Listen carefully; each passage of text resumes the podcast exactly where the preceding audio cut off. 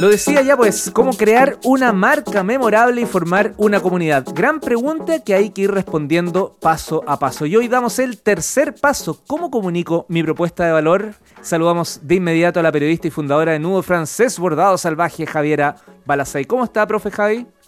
Hola, Leo. ¿Bien y tú? Bien, pues, ¿cómo pasó la Navidad?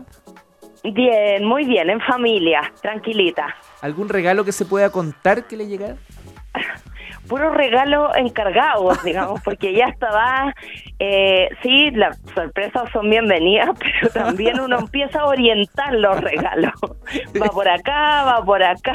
Es cierto, haz su posteo en red social ahí con algunas cosas. ¿Cuánta falta me hace? ¿Cómo quisiera? Lo haré, lo haré, de todas maneras. Profe, em, hoy tenemos el tema cómo comunicar o cómo yo comunico mi propuesta de valor, ¿sí? Sí, exactamente. La comunicación. sí, pues me imagino que la comunicación aquí es clave. Exactamente, sí. Como tú dices, la comunicación es clave.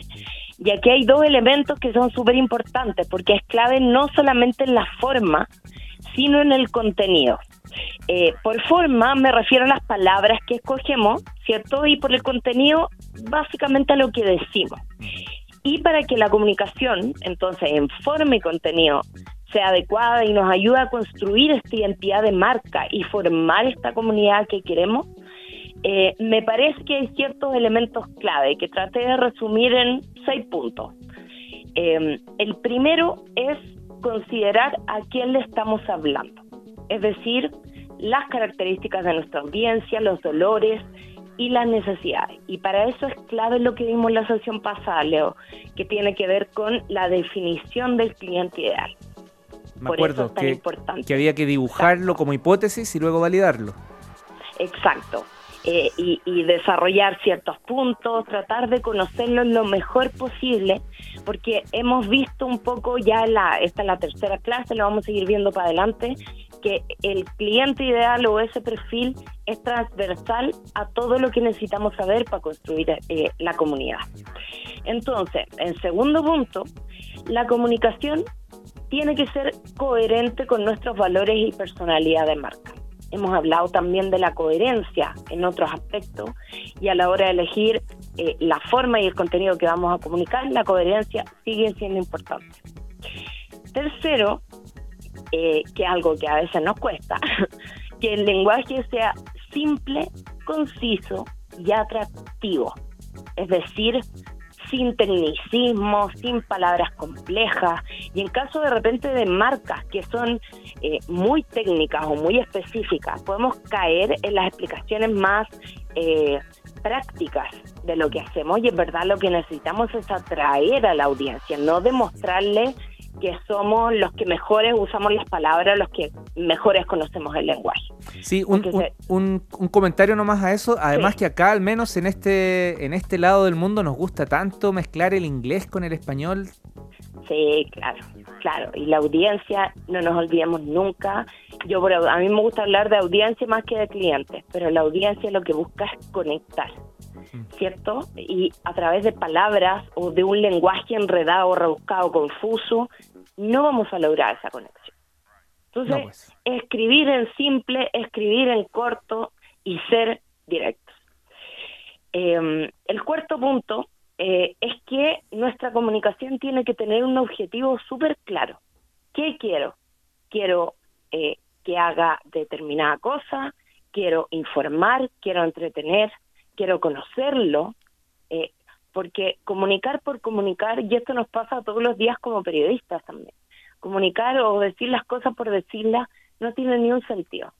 Y la gente tiene poco tiempo y tiene pocas ganas de andar escudriñando o adivinando lo que está leyendo. Entonces, tenemos que tener un objetivo claro y en base a él elegir eh, las palabras y el contenido que vamos a, Además tenemos, se, cumplen las redes sociales y también se cumplen todo tipo de vínculos. Eh, tenemos muy pocos segundos para enganchar, por así decirlo. Exacto, exactamente. Ahí después quiero terminar con este breve punteo y después vamos a hablar de una herramienta que nos va a ayudar mucho para eso.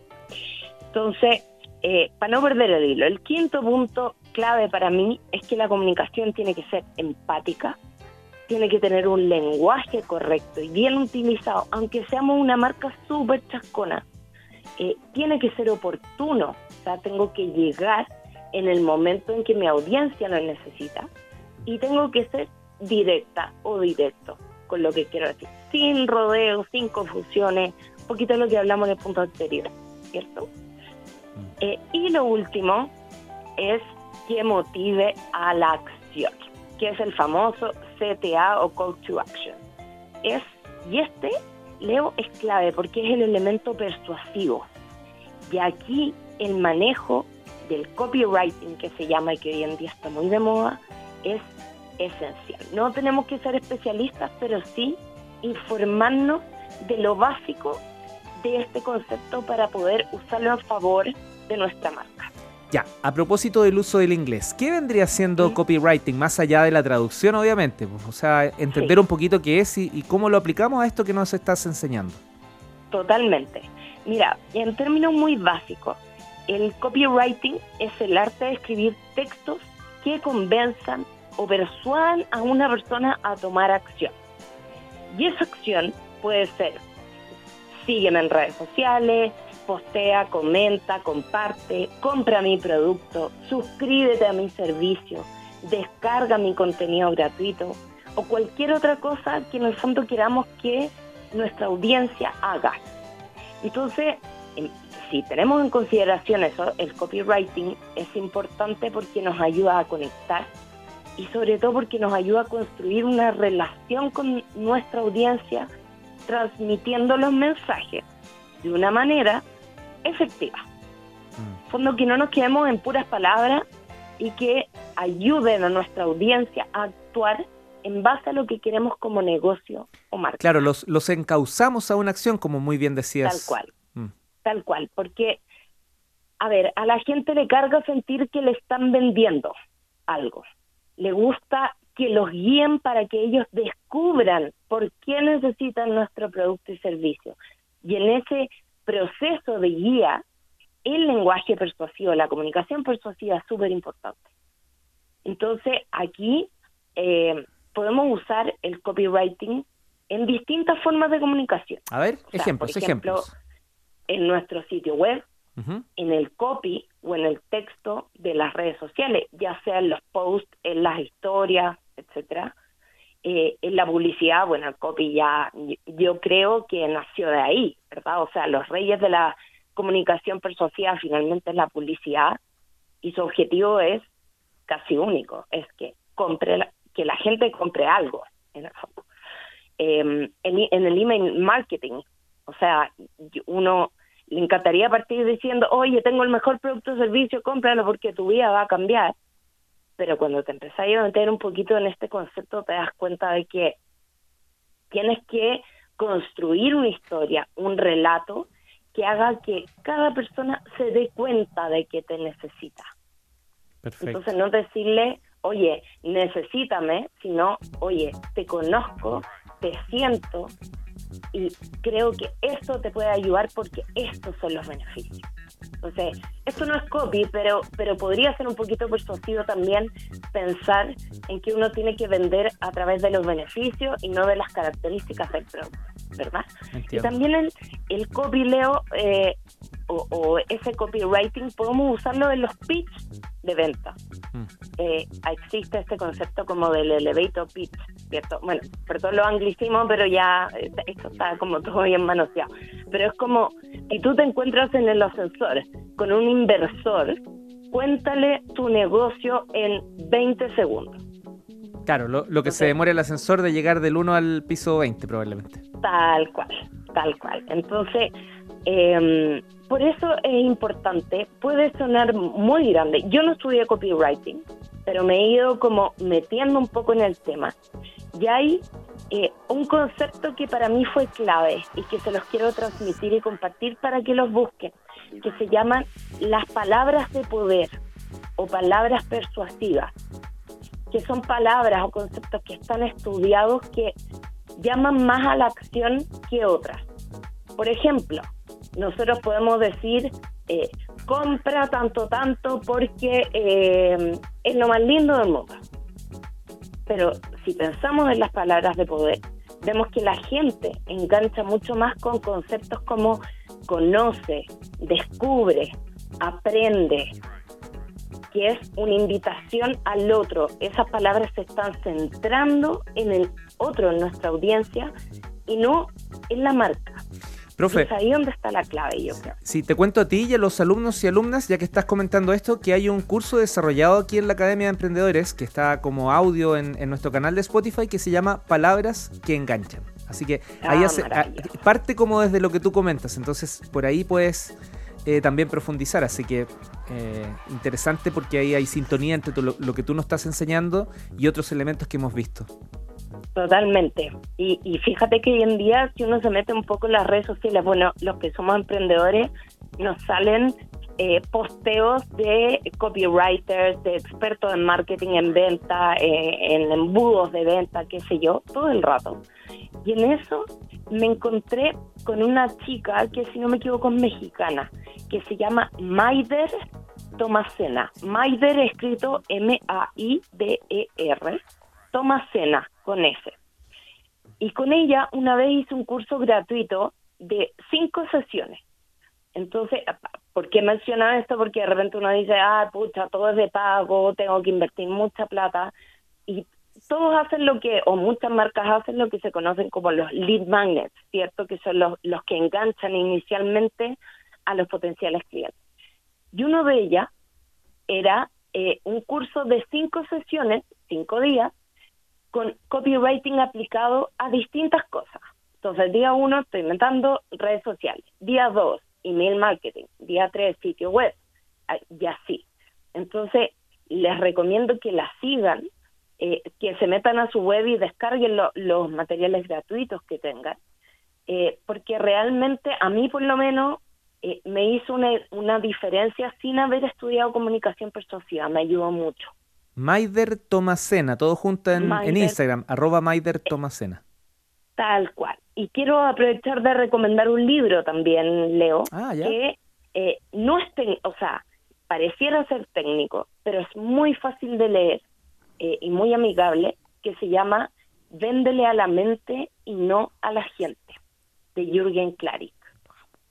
Es un libro cortito eh, y eso también a mí me permitió entender cuáles son como las bases del neuromarketing, que en el fondo hoy en día tenemos que apelar a, o, o mirar cómo funciona la cabeza de los seres humanos, cómo opera, para poder hacer ventas y conexiones más efectivas. Entonces, finalmente todo este objetivo, nosotros como emprendedores, como dueños de empresa, queremos vender para subsistir, ¿verdad?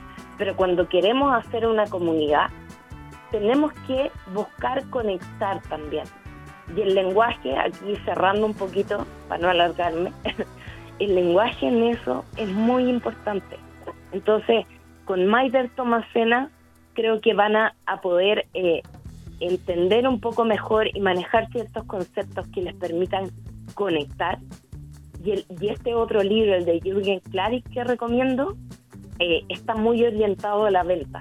Entonces, entre ambas cosas, creo que se hace un complemento muy interesante y que nos permite como emprendedores como tener una visión completa de lo que queremos eh, o, de, o del camino por el cual queremos llevar a nuestro cliente para Sí. mantenerlo con nosotros por mucho tiempo, que es el objetivo.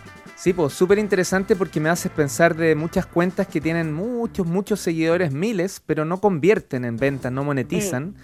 Eh, y por otro lado, hay, hay también iniciativas que tienen buenas métricas, efectivamente hay venta, pero es tan transaccional que aparece uno al lado y compiten finalmente por precio. Entonces, ¿dónde está el valor Tal agregado cual. de existir en Internet? Así que, mira, muy, bueno, todas las clases muy buenas, pero particularmente esta a mí al menos me llega en un, en un momento muy, muy de, de inflexión. Así que muchas gracias. Oye, profe. Leo, Mm. y un último, un último, una última recomendación, hablando de esto que tú dices, eh, que tiene que ver con un poco de, de convertir, no convertir, y sobre todo el tema del eh, pel- eh, competir por precio, Mm. ¿ya? Porque todos estamos expuestos a la competencia. Hay un libro que se llama, no me acuerdo el autor, pero se llama Bueno, Bonito y Carito. Y que te enseña básicamente cuál es la diferencia entre competir por propuesta de valor o por diferenciación o competir por precio. Y ahí, ¿Mm? em, o sea, full recomendado porque también son explicaciones claras. Yo este lo, está en formato libro, pero también lo encontré en Spotify como audiolibro. Sí, pues del año 2017, David Gómez. Un manual de diferenciación para vender con dignidad. Mira, está interesante. Tal, tal cual, porque a veces nos desenfocamos, entonces somos pymes, somos emprendedores chiquititos y en vez de cuidar nuestra marca, pretendemos competir con grandes retails o con grandes eh, empresas y lo único que hacemos es tratar de bajar nuestros precios y con eso lo que estamos haciendo es denigrar nuestra marca, denigrar nuestro trabajo. Mira, déjame poner, tengo unos minutos para poner un ejemplo muy chiquito. No, pero dele nomás, profe. no, ya está, se te acabó, pero vale. No, muy cortito. Eh, yo soy bordadora, como parte de lo que hago, soy bordadora de alta costura o de vestuario. Y de repente al principio, cuando partí, llegaba gente pidiéndome, por ejemplo, una chaqueta bordada. Y yo les daba un precio. Y ellos me decían, oye, pero no me pasó muchas veces afortunadamente, pero me decían, oye, pero en Falabella es más barato. O en, no sé, en AliExpress está un octavo del precio.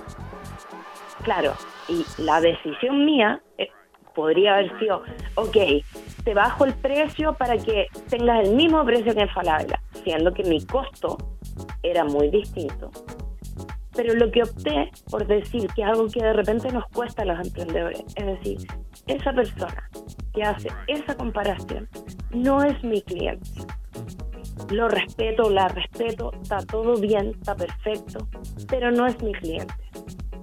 Y eso a veces nos cuesta. Entonces, en esta definición de cliente ideal, también tenemos que pensar a quién quiero llegar, pero también ser súper claros, súper fieles con uno mismo, cuidar nuestra marca, al decir a estas personas, no quiero llegar con lo que hago. Esta clase será recordada como el, el, fin de un paradigma, el bueno, bonito y barato no, pues, y carito.